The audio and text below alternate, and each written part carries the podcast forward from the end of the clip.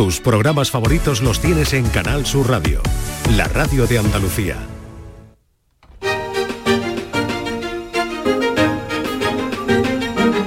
En Canal Sur Radio, Días de Andalucía, con Carmen Rodríguez Garzón.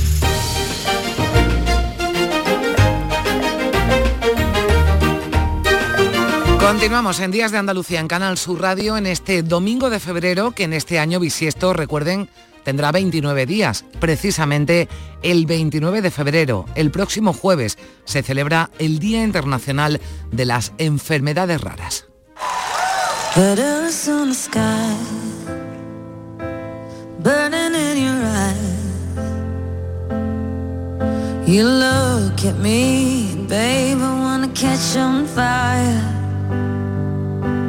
buried in my soul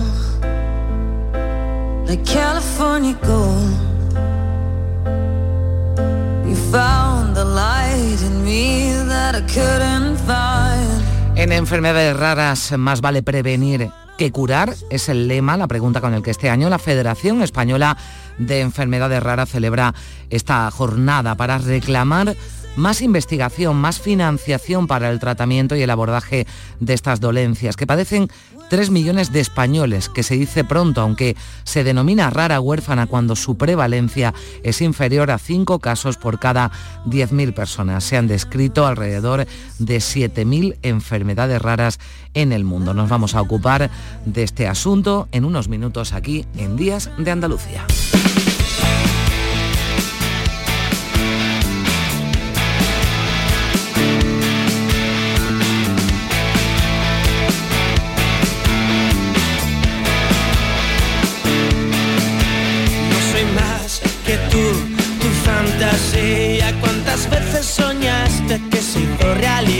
Y también vamos a hablar de los jóvenes extutelados por el derecho a ser adultas. Es la campaña que ha puesto en marcha la Federación de Entidades con Proyectos y Pisos Asistidos para reclamar un cambio de modelo en la atención que reciben estos chicos y chicas cuando dejan de estar tutelados por la Administración. Esto ocurre cuando solo han cumplido 18 años. Son mayores de edad legalmente, pero la inmensa mayoría de los casos quedan desamparados cuando están construyendo su futuro. Hay una iniciativa además muy interesante que ha puesto en marcha la Junta y la Real Federación Andaluza de Fútbol para la formación y acceso al arbitraje de menores tutelados por la Administración andaluza y de extutelados de más de 18 años.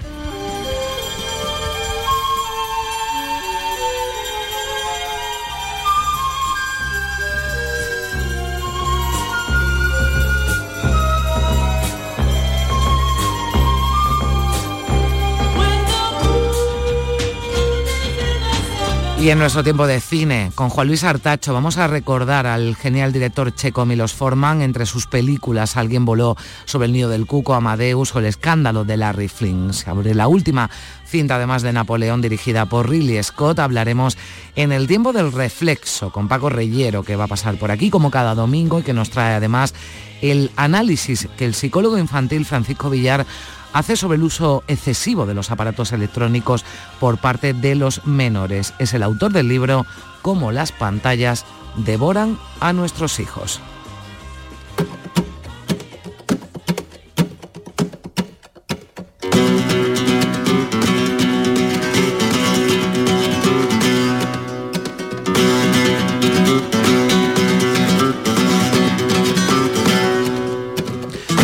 Hoy 25 de febrero se cumplen 10 años de la muerte inesperada de Paco de Lucía desde Algeciras a Nueva York. Se le han rendido homenajes durante toda la semana con Lourdes Galvez. También lo haremos aquí en Días de Andalucía. Eres por tu forma de ser conmigo lo que más quiero. Eres mi timón, mi vela, mi barca, mi mar, mi remo. Eres agua fresca donde se calma Iniciamos ya segunda hora de programa que produce María Chamorro y Primi Sanz y que realizan Juanjo González y José Manuel Zapico. 9 de la mañana y 5 minutos. Regreso que cada vez más y más deseo. Eres la respuesta que no encontraba entre mi silencio. Eres mi ternura, mi paz, mi tiempo, mi amor, mi dueño. Eres lo que tanto quise tener y que en ti yo encuentro. Eso y más, y esas cosas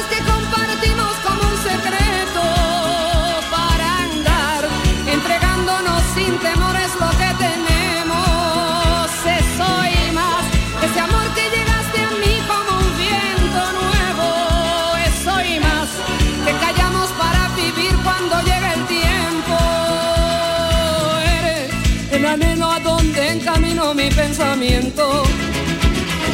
Eres mi razón, mi mitad, mi fuerza, mi complemento. Eres la ternura que día a día me entiende el alma.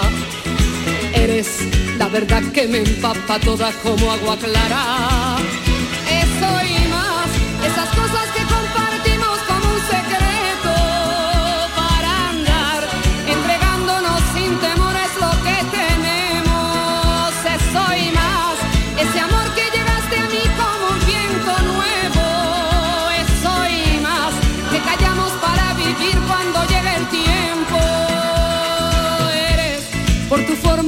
Conmigo lo que más quiero. Eres mi timón, mi vela, mi barco, mi mar, mi remo. Eres agua fresca donde se calma la sed que siento. Eres el abrazo donde se acuna mi sentimiento. En Canal Sur Radio, Días de Planazo para el domingo. Final por la permanencia en la tacita de plata con el Cádiz Celta para almorzar. Betis Athletic Club de Bilbao para el café. Y Real Madrid Sevilla para cenar. Síguenos en directo desde las 2 menos cuarto en la gran jugada de Canal Sur Radio con Jesús Márquez. Contigo somos más Canal Sur Radio. Contigo somos más Andalucía.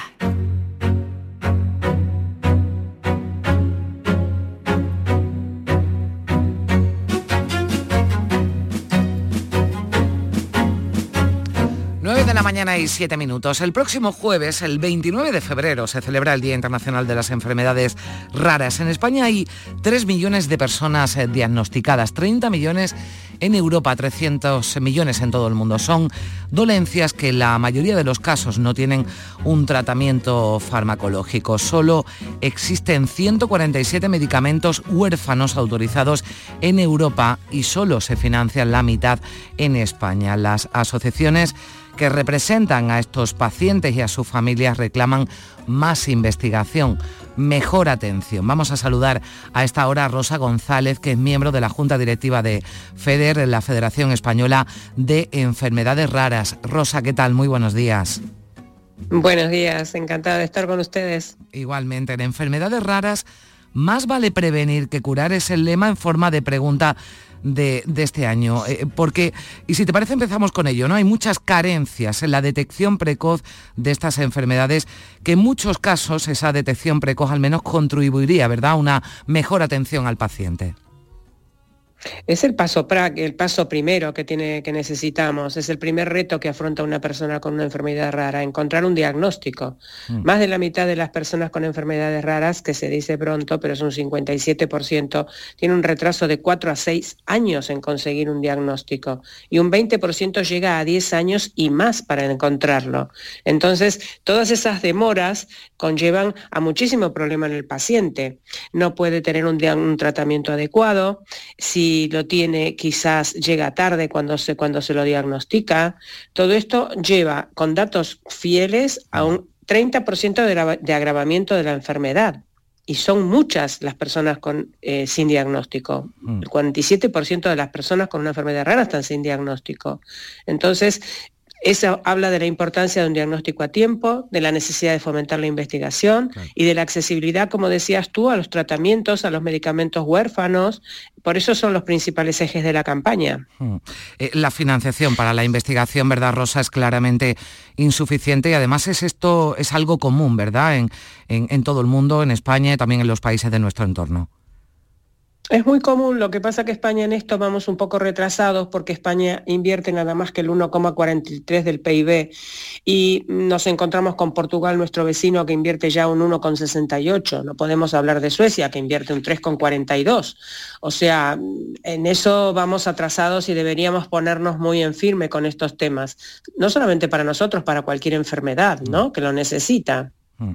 Eh, hay, pocos eh, tratamientos, y, ya lo apuntábamos ¿verdad? al principio, pocos tratamientos, eh, medicamentos ¿no? para los afectados por estas enfermedades, precisamente porque falta, porque falta investigación ¿no? y porque tampoco, bueno, pues las farmacéuticas, ¿no? que tienen mucho que, decir, las administraciones también en este caso, pues no dedican ¿no? la suficiente atención ¿verdad? a ello para que esos tratamientos, que en muchos casos pueden mejorar la vida, ¿no? la calidad de vida de, estas personas eh, pues eh, lleguen, ¿no? lleguen a los eh, hospitales, lleguen a las farmacias, lleguen a estos pacientes con esas enfermedades raras que son muchas y diversas. Es que si no hay un diagnóstico es imposible conseguir un tratamiento. Entonces muchas veces el que se consigue es inadecuado. Por eso es lo que hace falta incrementar la inversión pública y fomentar la participación privada. Porque si no, siempre estamos deambulando. Otra cosa que es muy importante y que nunca no se termina de tener en cuenta en España es que se necesita la especialidad de genética clínica, médica y de laboratorio. Somos el único país europeo que no la tiene. Entonces el paciente deambula por consultorios. No le podemos exigir tampoco a un médico que sepa sobre 7.000 enfermedades raras, mm. pero sí que si tuviéramos una especialidad genética deambularíamos menos y los médicos especialistas tendrían otro compromiso ¿no? con, una persona que, que tiene una enfermedad rara. Hay que considerar que puede haber un médico que a lo mejor recibe una rara en su vida.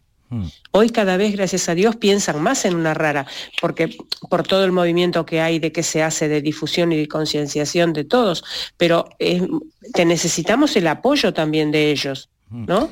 De que cuando llegues ellos mismos se permitan pensar en una rara. Claro, hablamos de, dolencias, de enfermedades raras, que así se denomina muy distintas, pero lo que tienen en común es esa menor prevalencia, pero que por ello Rosa no las hace menos merecedoras, ¿verdad? De una atención correcta.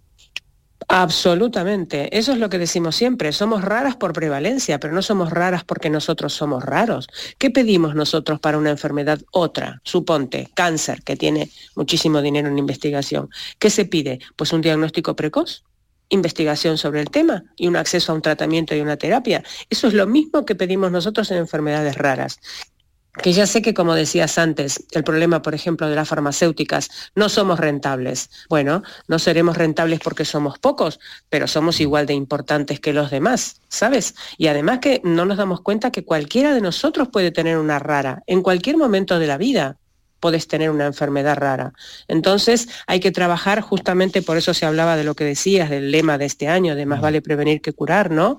La OMS dice que no solamente es prevenir la aparición de la enfermedad, prevención es también detener luego el avance, a tener las consecuencias una vez que está establecida. Tenemos el COVID a un paso atrás nuestro. ¿Qué pasó con esto? Pues es lo mismo. ¿Qué tuvimos que hacer? Detener el avance, a tener las consecuencias, ¿no? Una vez que ya lo teníamos, ¿no? Una vez que ya estaba aquí.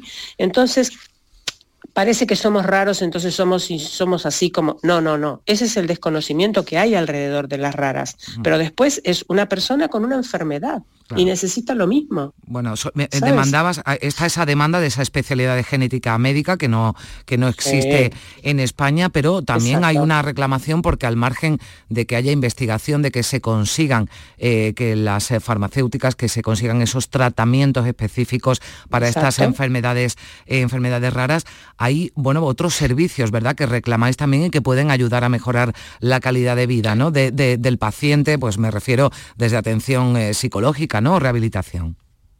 Claro, las terapias posteriores, ¿no? Que tenés que tener, psicología, eh, fisioterapia, a la atención psicológica. A ver, la atención temprana, necesitamos trabajar temprano, cuanto antes conozcamos un diagnóstico y antes lo empecemos a tratar. Menores después son los riesgos que hay de que esa mm. persona esté cada vez peor.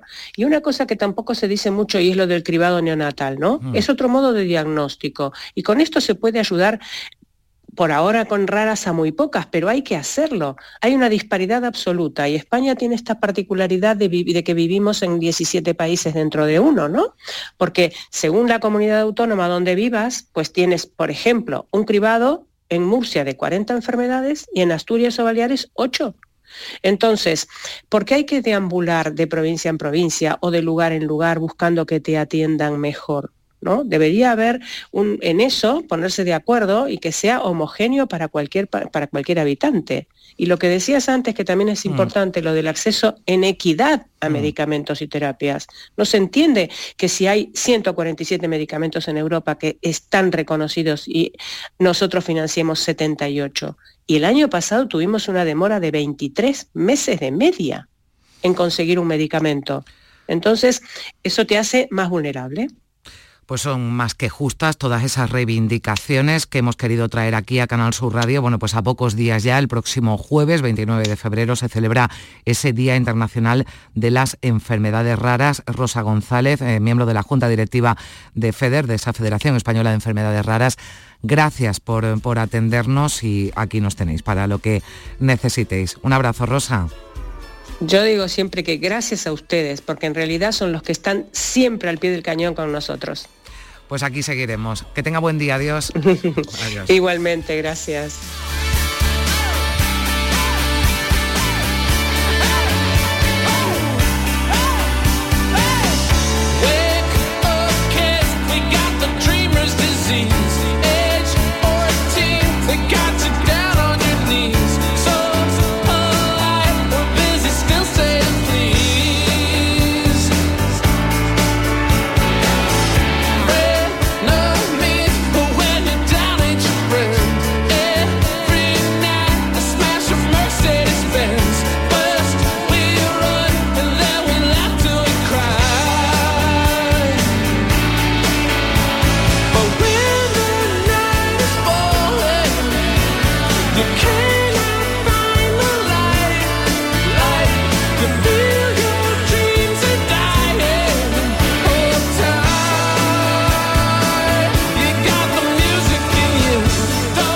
Y 17 minutos de la mañana, el próximo jueves 29 de febrero, Día de las Enfermedades Raras, un día antes ya lo saben, 28 de febrero, Día de Andalucía, miércoles lleno de actividades, de actos en nuestra comunidad para celebrar ese día, el Día de Andalucía, el Día de nuestra tierra. Esta semana el Consejo de Gobierno, reunido el martes, daba a conocer los eh, premios, eh, los títulos de hijos predilectos de este 2024, las medallas de Andalucía que reconocen a personas, a entidades eh, que trabajan en distintos ámbitos por que Andalucía, porque nuestra tierra sea mejor. Es el caso de la Confederación Andaluza de Alzheimer, con FEAFA, que ha bueno, ha recibido esa medalla de Andalucía, va a recibirla el próximo miércoles en el Teatro de la Maestranza de Sevilla en la modalidad de investigación, ciencia y salud.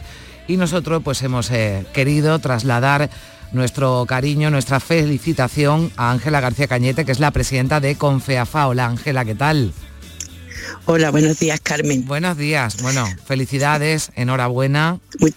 Muchísimas gracias. Bueno, ¿cómo, ¿cómo lo recibiste? Me imagino que con una alegría enorme, ¿verdad? Por todo lo que supone, pues, que ahora hablaremos de ello. Claro. Lo primero sorpresa, porque para nada no esperábamos un reconocimiento de, esta magnitud.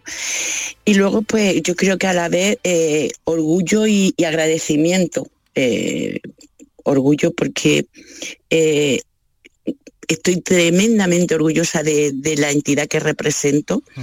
y luego el agradecimiento al reconocimiento por parte de, del gobierno de Andalucía de, acordarse de la Confederación en esta medalla que como tú bien has dicho es de investigación, ciencia y salud. Muy agradecido, muy agradecido. Bueno, y sobre todo por lo que supone de reconocimiento, de, apoyo ¿no? a todos esos profesionales, eh, familias, ¿verdad? Pacientes que, que, bueno, que forman parte de la Confederación y que, bueno, pues también, ¿no? Eh, en, Andalucía, pues eh, me imagino que ese trabajo, ¿no? Y verse reconocido además con una medalla de Andalucía, que es un galardón que todos reciben con mucha, con mucha alegría, pues, ¿verdad? Invita a seguir trabajando, anima, ¿verdad? Un poquito más, aunque haya algunos momentos complicados y difíciles, Ángela. Claro, eh, en las enfermedades, las demencias y personas muy vulnerables y hay momentos muy complicados, pero es verdad que esto supone un apoyo al trabajo que llevamos realizando durante casi 30 años, el año que viene haremos 30 años trabajando en, Andalucía. Y bueno, detrás de esta medalla hay, pues como tú dices, muchísimos profesionales, más de 2.400 profesionales, más de 1.700 voluntarios, una atención directa a cerca de 10.000 personas, que suponen 10.000 familias. Eh, y a cada uno de ellos, a cada uno de ellos creo que, que va dedicada esta medalla. Mm.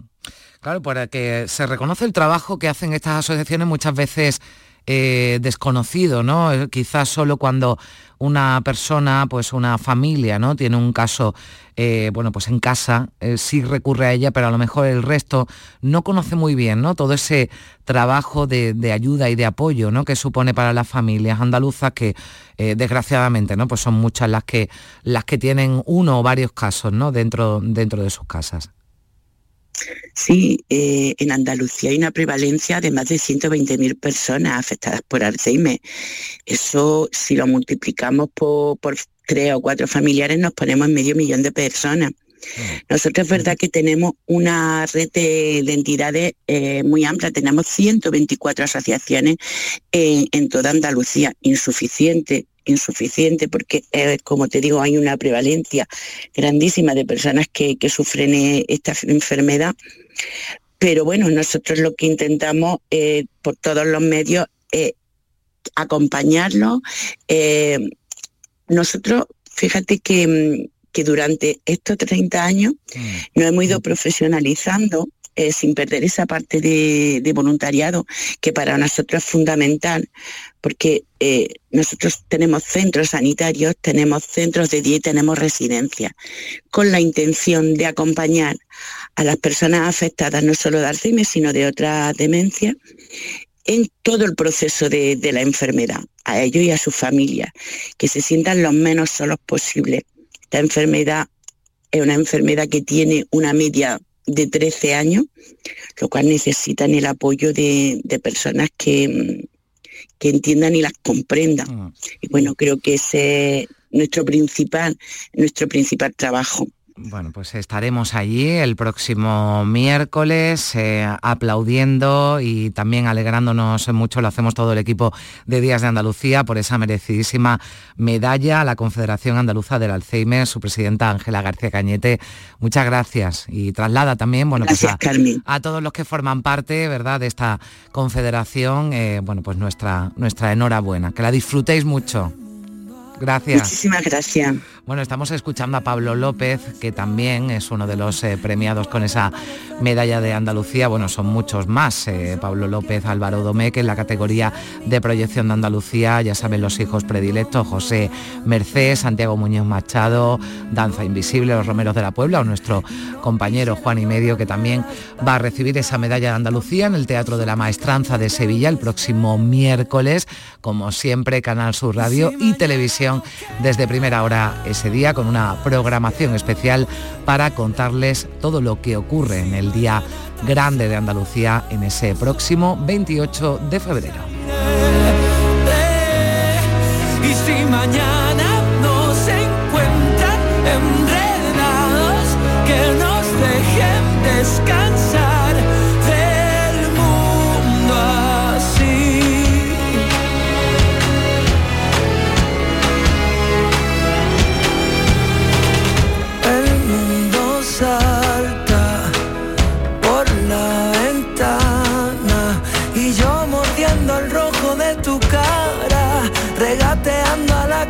Entre tus alas. El mundo acaba, el mundo pierde y por la boca mueren nuestras almas, jugando a ser amantes inocentes. Y si mañana no queda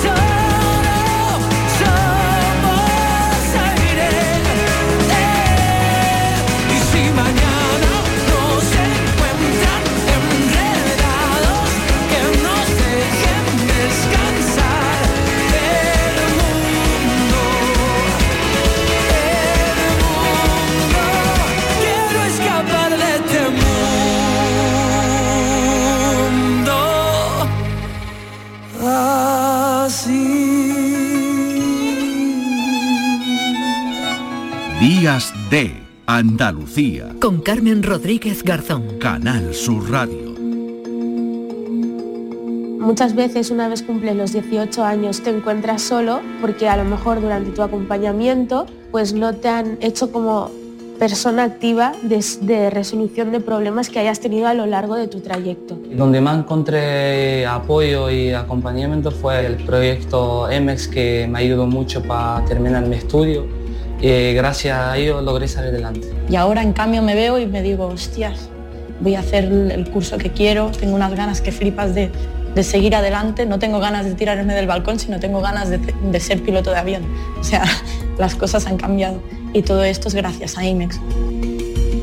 Por el derecho a ser adultas, así se llama la campaña que ha puesto en marcha la Federación de Entidades con Proyectos y Pisos Asistidos para dar a conocer su proyecto IMEX, que tiene como objetivo conseguir un cambio de modelo de atención a jóvenes extutelados. La campaña incluye 18 vídeos con diferentes perfiles, con testimonios como los que hemos escuchado, jóvenes de las entidades, pero también investigadores de universidades, personas de la Junta Directiva de FEPA y referentes de emancipación y coordinadores del proyecto. Vamos a hablar de ello con Esther Muñoz, que es vicepresidenta de FEPA y que ya nos atiende en esta mañana de domingo. La Esther, ¿qué tal? Muy buenos días.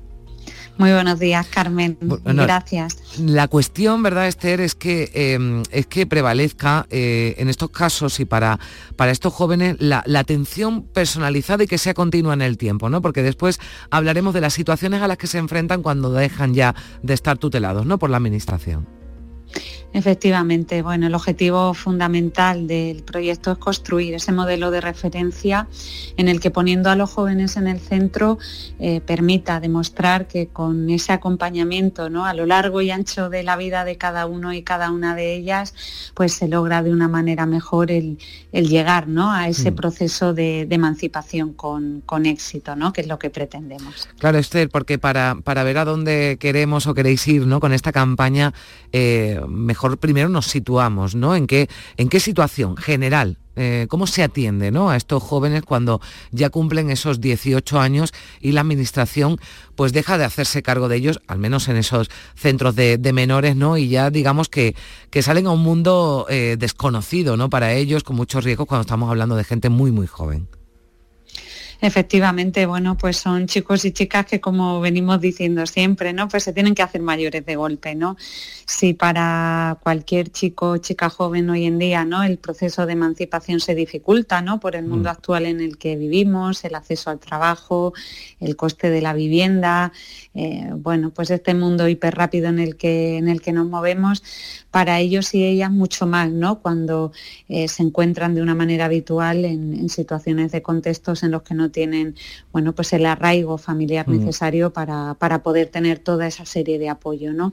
Em, el tránsito, efectivamente, entre la minoría y la mayoría de edad es uno de los momentos claves en los que, bueno, tradicionalmente se viene detectando cómo aparece ¿no? un momento de corte en todo ese proceso de, acompañamiento de, estas historias personales de vida y en la que la figura del referente de emancipación de esa persona que acompaña todo ese proceso en su conjunto, dando el liderazgo evidentemente a cada joven eh, del suyo propio, se fortalezca y permita potenciar pues todo ese proceso y todo ese recorrido sin que nos encontremos pues esas transiciones en las que bueno pues se producen algunos quiebros. Claro, esa figura ¿no? que es el referente de emancipación que debe eh, actuar ¿no? y acompañar a, este, a este joven o a esta joven eh, incluso antes ¿no? de cumplir los 18 años, digamos, para que no llegue ¿no? ese cumpleaños que ya lo pone al borde del precipicio, sino que de, de alguna forma lo vaya preparando, ¿no? ¿Verdad? Pues sí, nosotros muchas veces hablamos de ese símil, ¿no? De que muchas veces la mayoría se, juega en el primer tiempo del partido, ¿no? Es decir, mm. bueno, pues todo lo que se pueda trabajar en esa primera parte, ¿no? De, la minoría de edad, pero siempre conectando, ¿no? Con, con ese segundo momento, ¿no? Que se jugará en, en la segunda parte del partido, que es cuando son mayores, pues es necesario conectarla y esa conexión además pues es vital hacerla siempre con esa mirada de apoyos en la comunidad, ¿no? En el fondo no se pretende que sea un acompañamiento asistencialista, sino un, acompañamiento que empodere a, cada chico, a cada chica, un, un acompañamiento que bueno, pues nos permita generar todas esas eh, alianzas con su entorno concreto, con su contexto, bueno, pues con, los mm. recursos que pueda haber en, su zona y, bueno, pues con ese elemento del acompañamiento, ¿no? Que para quien no tiene pues esos recursos de apoyo, pues es vital en ese momento, ¿no? De, la adultez, el camino hacia la mm. adultez en las que todavía hace falta, bueno, pues algún empujón en algún momento. Claro, yo eh, ¿verdad? Invitamos, ¿no? A los, a los oyentes que tengan hijos cercanos, ¿no? Por ejemplo, a esa edad, ¿no? Que se imaginen pues que un niño una niña, ¿no? Porque son niños, ¿no? Son, son jovencitos, ¿no? Que, que se quedan, bueno, pues eh, exactamente con 18 años, que se imagine, ¿no? Alguno de sus hijos que tuviera que enfrentarse, ¿no? Al mundo sin ninguna ayuda. En la mayoría de los casos carecen, ¿no? Sobre todo, bueno, pues de, ese colchón, ¿no? Que hablábamos de esos referentes, de ese apoyo emocional, también, eh, pues económico, ¿no? Pero sobre todo de ese apoyo de, cariño, ¿no? Y de eh, que necesario, ¿no? Sobre todo a esas edades. Pero hablamos, porque son muchos perfiles, son distintos hablamos, Esther, de, de, distintos, de todo tipo de jóvenes, ¿verdad? Que por distintos motivos pues, han estado tutelados ¿no? por la Administración.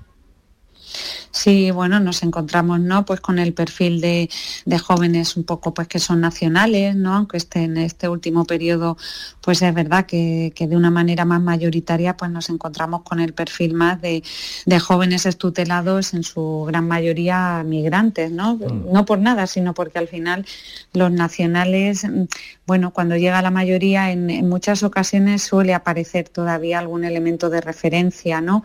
Bien sea de referencia familiar, de referencia ¿no? de su grupo de iguales de amigos, eh, bueno, con los migrantes, ¿no? con todos estos chicos que están en mm. procesos de movilidad, eh, todo ese elemento todavía de, algo de arraigo familiar o, de redes de, amistad se hace más difícil, pero nos encontramos todo tipo de perfiles, ¿no? Bueno, pues eh, aunque mayoritariamente es un perfil masculino, pues también, ¿no? Hay, hay algunas chicas en todos estos procesos de emancipación, evidentemente, bueno, con niveles de estudios variados, mm, aunque en general, bueno, cuando uno tiene 18 años, pues es que tiene todavía por delante pues todo un proceso formativo que recorrer, que es lo que se pretende además impulsar, ¿no? Que, que todo ese proceso vital que pasa por mejorar la formación para poder hacer un empleo sea posible, ¿no? Sea mm. posible acompañando y sosteniendo ese ese proceso de emancipación.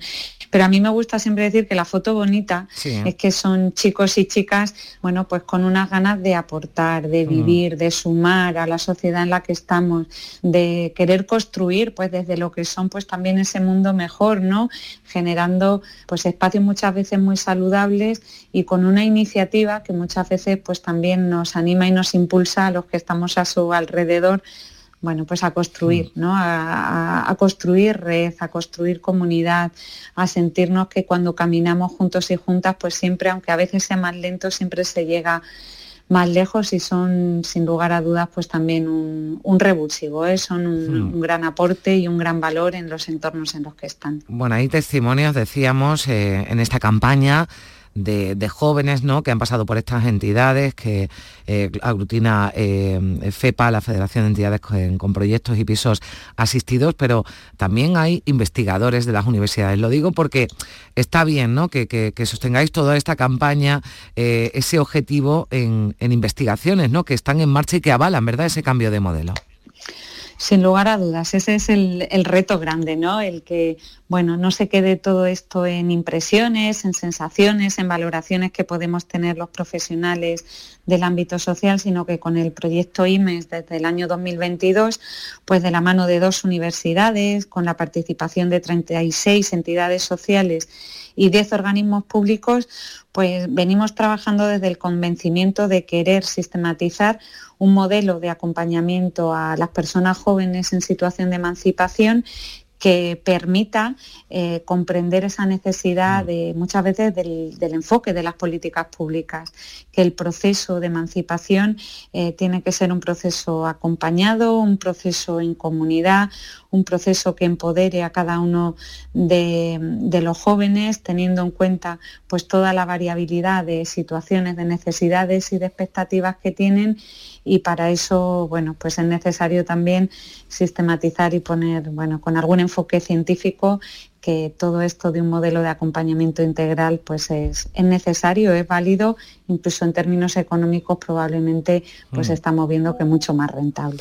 Bueno, pues eh, nosotros también hemos querido unirnos a esa campaña por el derecho a ser adultas, así se llama, para que no sea ¿no? esa obligación ¿no? de, convertirse, de convertirse en adultos, ¿no? que es lo que le ocurre a muchos de ellos. Por ese cambio de, modelo hemos invitado a Esther Muñoz, a la vicepresidenta de, FEPA, a la que yo le agradezco mucho que haya estado con, con nosotros. Que vaya muy bien, Esther, gracias. Muy bien, muchísimas gracias por el apoyo. Un abrazo. Adiós.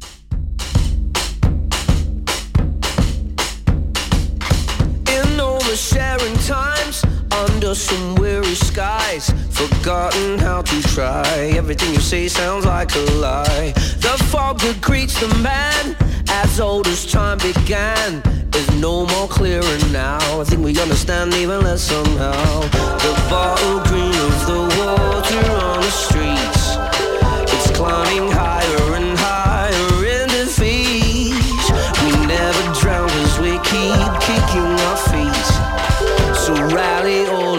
friends, cause they are fleet. It's just the same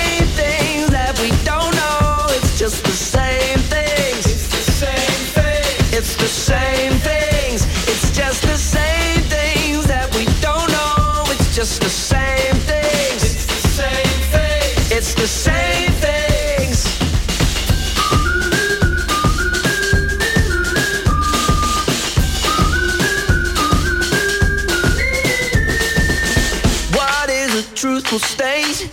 Is it one you create? A boat you built for Pues hemos hablado de esa campaña por el derecho a ser adulta dirigida a ese cambio de modelo de atención a los eh, jóvenes tutelados y extutelados y de ellos vamos a seguir hablando de un programa, de una iniciativa que se ha puesto en marcha en Andalucía recientemente a través de un convenio de colaboración entre la Consejería de Inclusión Social, Juventud, Familias e Igualdad de la Junta de Andalucía y la Real Federación Andaluza de Fútbol. Convenio de colaboración para la formación y acceso al arbitraje de menores tutelados por la Junta y de extutelados de más de 18 años que estén bajo el seguimiento y protección de la Administración andaluza. Saludamos a, a esta hora a Alfonso Baena, que es miembro del Comité de Árbitros de la Real Federación Andaluza de Fútbol, eh, fue árbitro asistente de Primera División. Hola Alfonso, ¿qué tal? Buenos días. Buenos días, Carmen, ¿qué tal? ¿Cómo estamos? Bueno, cuéntanos un poquito, ¿no? Porque esto se presentó en octubre, había 80 chicos y chicas apuntados. Eh, ¿cómo, ¿Cómo está siendo la experiencia? Bueno, pues tanto para los chicos como para nosotros está siendo una experiencia enriquecedora, una experiencia magnífica y estamos encantados. Ay, parece que tenemos algún problema, no sé si será un tema de cobertura, que no escuchamos bien a Alfonso. Ahora, Alfonso. Vamos a intentar... Eh, establecer esa comunicación de nuevo, que tenemos algo... ¿Me escucha? Sí, ahora sí, ahora sí. Quédate donde estás. Sí, sí, ahora, ahora te escuchamos. Bueno, me decías que la experiencia, ¿verdad?, que ha sido muy buena, ¿no?, para todos los que formáis parte de la Federación Andaluza de Fútbol, en este caso el Comité de Árbitros, ¿no?, que sois los que estáis eh, formando a estos eh, chicos, chicas, que entiendo que, que, eh, que lo recibirán, ¿no?, y que lo harán con mucha, con mucha ilusión. No sé si algunos tenían alguna experiencia anterior, son aficionados al fútbol o han querido eh, probar, ¿no? En algunos casos a ver qué tal. Pues, pues Carmen, pues nos hemos encontrado pues, pues todo tipo de situaciones. De verdad nos hemos encontrado a chicos que, les encanta el fútbol, que, bueno, que han querido, que han querido probar este magnífico deporte. Y otros chicos, pues bueno, que la curiosidad, que, el poder practicar deporte, pues, pues les ha llevado a, unirse a este mm. grupo y está siendo una experiencia eh, maravillosa, enriquecedora para, todos y, que queremos, queremos darle continuidad en el tiempo y queremos hacer visible a estos chicos y, mm. y, poderle prestar esa ayuda a la hora de practicar deporte y, que conozcan eh, el mundo del fútbol, el mundo del arbitraje. Claro, porque es una oportunidad laboral, ¿verdad? También se hace por esto, ¿no? Porque se pueden formar en esto y puede ser pues eh, su futuro, ¿no? Eh, laboral, el dedicarse, ¿no? A, ser árbitros, bueno, pues de, de, fútbol, pero y yo creo que es lo más importante, ¿no? Le llegan, transmiten, les transmitís, bueno, pues todos esos valores también que deben ser, además, aunque en ocasiones no lo sean, los que deben prevalecer, ¿verdad? En el deporte. Correcto, correcto, correcto. El mundo del arbitraje eh, es un mundo no solamente para estos chicos, sino para todos, que les da esa responsabilidad, ese, compromiso, ese saber estar y poderse enfrentar en, situaciones que posteriormente te van a ayudar en tu vida diaria. Y como bien dices, pues puede llegar a ser una, salida laboral eh, bastante digna y, bueno, en el, mundo del fútbol que muchos chicos pues, pues son apasionados de él. Mm. Eh, eh, chicos y chicas, ¿verdad? Porque hay algunas, sí, no chicas que también forman parte, ¿verdad? De, este programa. Correcto, correcto. Y de hecho, bueno, pues quizás son la experiencia que, más te llena. Tengo, tenemos un caso de, una chica de 13 años que, bueno, que es un encanto y que, verla con la ilusión que salta al terreno de juego, la ilusión con la que entrena con sus compañeros, la ilusión con la que viene a clase, pues hace que, todo, que este proyecto ya merezca la pena que este proyecto ya merezca la pena y que estos chicos, y que estos chicos eh, se les dé la oportunidad. Y, no son chicos tutelados o estutelados. Mm, una vez que entran en nuestro colectivo, mm. son árbitros, son uno más y, bueno, y así se comportan. ¿eh? Mm.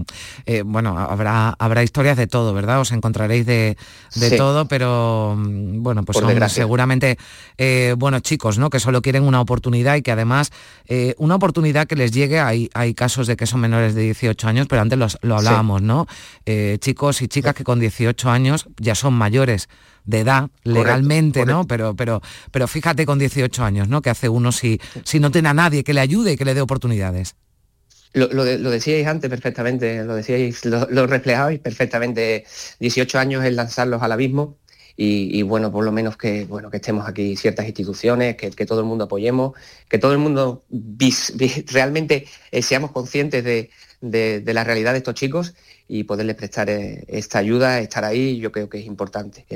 es de verdad que, que en el momento, desde el minuto uno que empiezas a trabajar con ellos, eh, ya te das cuenta de que, el proyecto merece la pena. Bueno, es que yo te estoy escuchando, Alfonso, y yo estoy segura que a estos chicos les sirve esto de ayuda, pero que también esto está, a vosotros os está llenando, ¿verdad?, de muchas cosas. Mire, yo si te hablo de mi, de mi, caso personal, a mí eh, me ha hecho ver eh, una realidad que desconocía y, el que está agradecido con el proyecto soy yo. Yo personalmente estoy súper agradecido de poder, de poder conocer esta realidad que bien no conocía, bien eh, por, nuestro día a día, pues, mm. pues le damos un poquito de lado, le damos la espalda, pero cuando realmente ves eh, que hay chicos y chicas menores de edad o incluso mayores de edad eh, que, se encuentran sin nada, que no tienen absolutamente nada, y que los lanzamos a la sociedad. Y bien, bien lo decías antes, ¿no? Yo que soy padre de, adolescentes hmm. Y no, no, no, no, me lo quiero imaginar, no me lo quiero imaginar y por eso, por eso estamos trabajando y, bueno, invito a, cualquier institución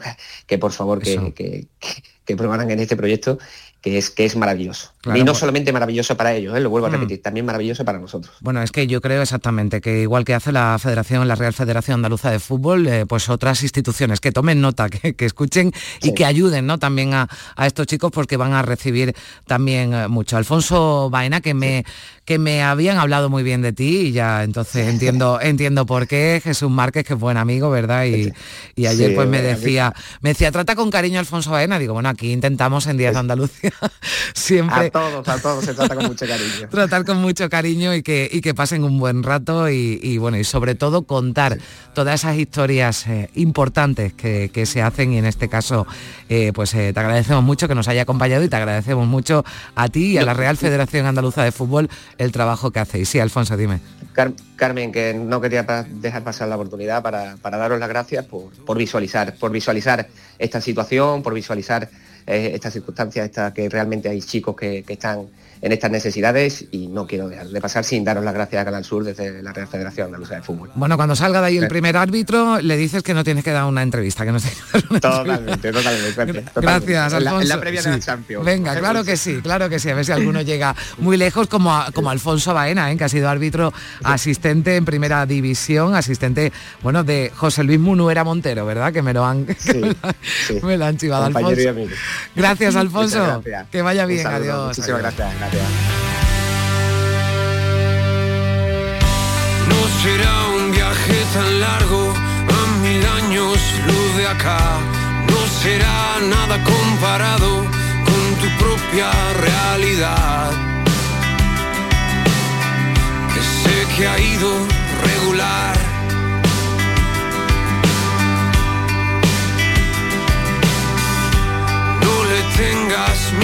tiempo, tampoco a la Suelen regalar linternas de muy buena calidad. En Canal Sur Radio, Días de Andalucía. Canal Sur Radio.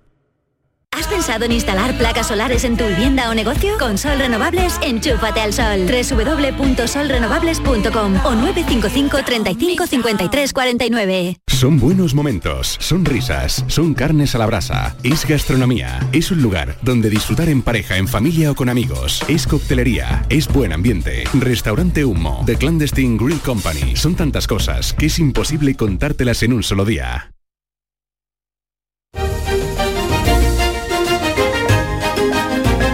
En Canal Sur Radio, Días de Andalucía, con Carmen Rodríguez Garzón.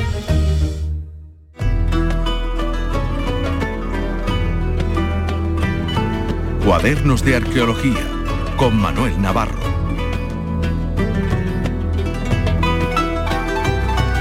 ...14 minutos para llegar a las 10 de la mañana, hasta esa hora, como cada domingo, charlamos un ratito, seguimos aprendiendo mucho de nuestra historia, de nuestra evolución con Manuel Navarro. La Manolo, ¿qué tal? Buenos días. Hola, buenos días, Carmen, ¿qué tal? Bien, ¿cómo estás? Pues estupendamente, eh, deseando empezar a hablar del tema que nos ocupa. Hoy nos vamos a ir lejitos, ¿verdad? Que estas últimas sí. semanas hemos estado hablando, porque hay mucho en Andalucía, afortunadamente, de lo que, de Sí. lo que hablar, de excavaciones, de, de proyectos, de, de hallazgos, de estudios, ¿no? Que, que siguen en pie, pero hoy nos vamos a ir un poquito, un poquito lejos porque. Claro, es que esta sección es muy global, no nos vamos a poder quedar aquí. Y nos vamos a ir Sí. bastante lejos. Cuéntanos un poquito. Sí, fíjate que eh, tú ayer hablabas en el programa de se cumplían dos años del inicio de, de la guerra en Ucrania. Eh, y precisamente la, la noche que estallaba la guerra, eh, nosotros estábamos eh, en capilla para volar hacia Tel Aviv eh, con, con la invitada que tenemos hoy, con María Martínez Torres, que es directora del CENI, del Centro Nacional de la, de la Evolución Humana de Burgos, para ver precisamente eh, yacimientos y, y- y proyectos que, en los que ella había trabajado en, eh, y estaba trabajando en Israel. ¿no? Quiero decir esto porque la evolución humana, que es una, y su estudio, que es una tarea quizá un poco quijotesca por, por lo descomunal ¿no? y por lo fragmentada, pues nos lleva eh, y lleva a los investigadores como María, que es una una paleoantropóloga de, de, bueno de, de enorme prestigio Mm. eh, pues por todos los rincones prácticamente del planeta ella probablemente sea de las personas que conoce mejor por su investigación en, en, eh, en Israel, ¿no? En el, en el corredor del Levante y en Demanisi en Georgia y también en China, Sí. sea quizás la persona de las que mejor conoce la evolución humana eh, y las pistas que hay sobre ella en el continente asiático, que es un continente vastísimo, enorme, como, Sí. como bien sabemos todos, ¿no? Eh, es verdad que la evolución se relaciona, y con razón, mucho con África, eh, pero Asia, Eurasia tiene también algo que decir, ¿no? Y Mm. yo creo que para ello la persona que mejor nos puede hablar del asunto es precisamente María Martino, que no sé si está ya por ahí. Sí, ya nos está escuchando. Hola María, ¿qué tal? Sí, sí, sí. Hola, nada, muy bien, buenos días. Y, Buenos y días. muchas gracias por esas palabras siempre tan cariñosas, pero bueno, muy bien, muy bien. Bueno, gracias María por, por, por acompañarnos, para contarnos, ¿no? Porque, bueno, a mí me, me decía, me decía Manuel el otro día, eh, María ha estado, bueno, recientemente en China, en Australia, y digo, bueno, pues seguro que trae material, ¿no? Y que nos, y que nos, y que nos va a contar cosas. Decía una cosa muy, muy interesante, ¿no? Eh, Manolo ahora, y es verdad que, que Asia ha tenido un papel, ¿no? Más secundario, ¿verdad? En las investigaciones de la evolución humana que se han centrado más en África, María. Sí, pues sí, pues por muchas cuestiones, a veces son históricas, culturales, ¿no? Un poco el devenir, parece que la historia de la evolución humana eh, ha seguido siempre una narrativa contada desde el punto de vista, voy a decir, más occidental, ¿no? La, la voz cantante, la narrativa de todos esos hechos la hemos construido sobre todo con las investigaciones que se han hecho en el mundo anglosajón y parece que Asia pues ha estado desconectada. Entonces estábamos contando una historia eh, a la que le faltaba una pieza del puzzle enorme. O sea, veamos el tamaño que tiene Eurasia, que tiene simplemente te voy a decir uno de esos países como China, ¿no? Entonces esa desconexión ha hecho que, sobre todo, centrándonos en la idea que es verdad de que una gran parte del, origen ¿no? de, nuestra especie en particular, que es Homo sapiens, pero hay muchas otras especies en ese árbol humano, sí parece que lo localizamos en África. Mm. Pero eso no quiere decir que, que en el resto del mundo no haya mucho y muy importante a lo largo de toda nuestra historia que tengamos que tener en cuenta. Entonces yo creo que en estos años que afortunadamente empezamos como a ver más comunicación entre los diferentes grupos de investigación que son ya más multiculturales, interdisciplinares, pues empezamos a añadir ¿no? como otros puntos en ese dibujo del mapa y estamos viendo que Asia tiene mucho que decir sobre la evolución del linaje humano, pero de nuestra especie Homo sapiens también. Mm. Bueno, pues. Eh, María, tú que has, estado en Demanisi, eh, que también has podido ver fósiles chinos y que, bueno, conoce a Tapuerca perfectamente. Bueno, de hecho vas a ser eh, una de las próximas codirectoras del, del proyecto, si no lo eres ya, no sé, porque José María está ahí que, se estaba retirando. tú eres una grandísima conocedora de esta evolución humana, como digo, en, en toda Eurasia. Y a mí me gustaría saber si habéis encontrado alguna conexión realmente entre ese ancestro común que quizás eh, pues esté en, la Grandolina o esté en la cima del elefante de, Atapuerca o en otros yacimientos chinos y, el Homo sapiens moderno. ¿Por qué pensáis que hay una línea que hay que seguir de, evolución? Mm. Pues mira, porque a veces tenemos una interpretación de la evolución humana un poco simplista, un poco lineal, ¿no? Parece que cuando hablamos de los homínidos, de sus dispersiones y sus migraciones, pensamos un poco en esos diagramas que hacemos siempre, ¿no? De flechas, ¿no? Estos homínidos eh, se originan aquí y se van a otro lugar como si fueran turistas, ¿no? Como, venga, tenemos una eh, misión de llegar a este lugar en el que no hemos estado antes. Y no es así, porque las diferentes homínidos, igual que cualquier otro animal, de alguna manera podemos decir, se van expandiendo, ¿no? Y contrayendo según, por todo el territorio siempre y cuando no haya una barrera que vaya a impedir esa expansión, que puede ser una barrera física, climática, de falta de recursos, de competición pues, con otro homínido, con algún animal que no le permite asentarse. Entonces, en ese sentido, sí, sabemos que el, origen de Homo sapiens o, lo que hemos podido ver hasta ahora, ¿no? de que lo principal de ese bagaje que tenemos nosotros está en África, no quiere decir que solo hayamos estado en África. Es decir, una especie sobre todo que se ha movido y se ha expandido tanto, lo que hemos visto, por ejemplo, en los últimos años y costó mucho ¿no? convencer a la comunidad científica es que, por ejemplo, Homo sapiens estaba fuera de África mucho antes de lo que se creía. ¿no? Siempre teníamos ya la historia clásica de lo que llaman el out of Africa reciente, que solo Homo sapiens abandonaba África hace 50.000 años y que además luego se expandía por todo el mundo. Y es cierto que en ese periodo hay una expansión importante que es la que probablemente deja más evidencia, ¿no? más signos que podamos seguir en nuestro ADN y en el registro fósil y arqueológico. Pero lo que estamos viendo es que ya estaba por lo menos hace 100.000 años y eso también es parte de nuestra historia. Y lo mismo pasa con las poblaciones que pueden ser el ancestro común. ¿no? Nosotros hemos encontrado la, la población que probablemente represente mejor ese ancestro común, lo hemos encontrado en Atapuerca. ¿Quiere decir eso que el ancestro común de sapiens y neandertales se originó en Burgos? No, no estamos diciendo eso, pero estamos diciendo que esa población madre de la que sale Homo sapiens y los neandertales se expandió en un momento determinado hasta el occidente de, nuestra, de, nuestro continente en Europa. Pues lo mismo sucede en Asia. Lo que mm. estamos viendo y estamos trabajando ahora es que eh, encontramos que en Asia hay una serie de poblaciones que nos es muy difícil ahora encajar ¿no? a qué especie en particular pertenece, porque de alguna manera son nuevas, que podrían estar relacionadas con ese ancestro común, incluso con el origen de Sapiens. Claro, ahora me, imagino que la investigación, o que eh, no sé si en esto ya tenéis alguna, alguna conclusión, es como, em, bueno, pues llegan ¿no? A, a, unirse o a mezclarse ¿no? esas especies. ¿Cómo llega, por ejemplo, pues el Homo sapiens ¿no? a sitios de Asia? Pues sí, claro, ahora estamos viendo que la historia, eso, la linealidad de la historia ya no sirve, porque sobre todo también en los últimos años se ha añadido un componente que, como bien mencionas, es de alguna manera nuevo y nos revoluciona un poco todo, ¿no? Que es la idea de que esas especies además se han mezclado, ¿no? Y ha habido mm. hibridación. Es decir, ahora sabemos que parecía que era una, una premisa sagrada cuando yo estudié los libros, ¿no? El origen de sapiens, no, nunca se han mezclado sapiens y neandertales. Ahora sabemos que sí, ahora que somos capaces de medirlo, lo que estamos viendo es que hay un porcentaje no muy grande, pero sí significativo que se puede reconocer en nuestro ADN, que significa que nosotros hemos tenido descendencia con los neandertales. Hmm. Y también tenemos en nuestro ADN, dependiendo de dónde seas, eh, pues algunos porcentajes de ADN de otras poblaciones humanas que se han extinguido, por ejemplo, los denisovanos. Claro, eso añade complejidad a la hora de tratar de, ¿no? de, reescribir esa historia, porque tampoco sabemos muy bien cómo leer en el registro fósil esa hibridación. ¿Qué esperamos cuando encontramos un híbrido o una mezcla? ¿Algo intermedio entre las dos morfologías? ¿Algo completamente diferente? ¿Una mezcla mm, con algunos caracteres de uno y de otro? No, claro, ahí estamos empezando un poco a descubrir, a tratar de desentrañar o descifrar cómo se lee, por ejemplo, la hibridación en el registro fósil.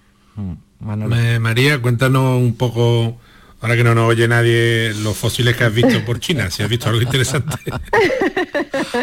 Uy, no sé yo si no es verdad eso de que no nos oye nadie, pero sí, mira, ahora en particular en, China eh, fuimos a ver eh, registro fósil original de una población de la que ya habíamos publicado un poquito. Es una población de, que se encuentra en el sur de China, es la población de Hualongdong. Estaríamos hablando de un yacimiento con varios individuos que tiene una antigüedad de aproximadamente 300.000 años y que, bueno, es muy interesante porque lo que se había publicado hasta ahora era que, bueno, algunas características eran primitivas, bueno, pues el cráneo, que tiene un cráneo ya con una capacidad, eh, un volumen importante, eh, parecen primitivas, como podríamos esperar a lo mejor poblaciones asiáticas, pero, por ejemplo, ya tiene una cara una cara que ya tiene un aspecto que nosotros llamamos moderno y que de alguna manera también veíamos en Homo antecesor, ¿vale? Que es una cara eh, mucho más grácil, una cara más parecida a la que nosotros tenemos, que siempre digo que somos un poco el homínido sin cara, ¿no? Si nosotros comparamos nuestra cara con la de cualquier otro homínido anterior, ellos siempre tienen esas caras como más proyectadas, más simiescas, que es lo que técnicamente llamamos pronatismo facial,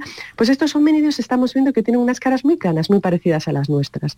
Ahora estamos estudiando los dientes, que es un registro muy importante porque es muy conservador, nos da mucha información sobre la taxonomía, a qué especie pertenecen esos fósiles y lo que estamos viendo es eso, que hay una combinación de rasgos que nos están mm, proporcionando la fotografía de una población homínida que no se parece a ninguna de las que habíamos visto antes y que, en nuestra opinión, pero bueno, eso aún estamos trabajando en esa comparación y que esperamos que derive una publicación, a lo que parece que está más próximo es a Homo sapiens. Entonces, no estamos diciendo con eso que pueda ser un Homo sapiens, pero sí estamos viendo que desde luego hay que dejar abierta la posibilidad de que en Asia tengamos algo muy próximo al origen de nuestra propia especie. Bueno, vamos a, seguir. Muy... Sí, Manolo, nos quedan un par de minutos. No, no, sí. y, le decía ya por, porque bueno, porque remate su periplo un poco por, por esas tierras de ultramar, que bueno, también está la evolución, también está el Homo sapiens llegando a, Australia, que prácticamente es un continente, y el que tiene que sal y donde hay que salvar eh, una gran distancia eh, marina y donde hay que meter muchos especímenes para que la especie eh, bueno haya podido progresar allí, ¿no? María, ¿cómo está la cosa en Australia ahora mismo? Pues sí, es muy interesante todo eso que comentas porque es verdad que podemos encontrar el registro más antiguo, las primeras poblaciones que podemos identificar de nuestra especie o también su arqueología y el arte eh, en cuevas o, restos de sus modos de vida, en Australia estaría en torno a los 50, 60 mil años. Y ahí, desde luego, lo que no hay duda es de que para poder cruzar es, ese gran brazo de mar que realmente hay, porque por mucho que haya habido variaciones de los niveles del mar, por ejemplo, en las islas en Indonesia, no se cree que realmente haya habido un puente de tierra en ningún momento ¿no? que nos hubiera podido conectar con Australia. O sea que tenemos que inferir que estas poblaciones conocían algún sistema de navegación. El problema que tenemos es que probablemente sea con una serie de materiales, podemos hablar de madera, podemos hablar de bambú, que son materiales pues, que realmente hay ese sesgo que no se preservan en el registro arqueológico. Entonces es una gran incógnita, ¿no? Asumimos que han tenido que cruzar esa gran cantidad de agua para poder asentarse en Australia, que tienen que haberlo hecho, como tú dices, en unas cantidades importantes para que esa población ¿no? tenga una estabilidad demográfica suficiente como para asentarse ¿no? y vivir y reproducirse allí, pero tenemos realmente la incógnita porque el registro arqueológico todavía no nos ha dado esas pruebas de cómo lo hicieron. Bueno, la incógnita, las incógnitas eh, nos nutren este programa, menos mal que todavía hay muchas, ¿verdad? y esta sección con, con Manuel Navarro, así que que estaremos eh, encantados, ¿verdad, Manuel, de ir descubriendo mucho más a- con María Martinón, a la que, bueno, pues eh, invitaremos Sí, eh, en otra ocasión, directora del CENIET, del Centro Nacional de Investigación sobre la Evolución Humana de, de Burgos. Gracias, María. Muchas Nada, gracias. muchísimas gracias a vosotros. Buen día. Manolo. Gracias, María, un abrazo. Manolo, Sí. un Un beso, que nos quedan 30 segunditos, que te veo Sí. mañana, que ya contaremos un poquito, que yo estoy quedando con muchos de los colaboradores y estarán diciendo los oyentes dónde va esta mañana. Bueno, que, que sí, que mañana nos vemos y la semana que viene nos escuchamos aquí de nuevo, ¿vale? Claro que sí. Hasta Adiós. mañana. Llegamos a las abrazo. 10 de la mañana, boletín informativo y regresamos en Días de Andalucía.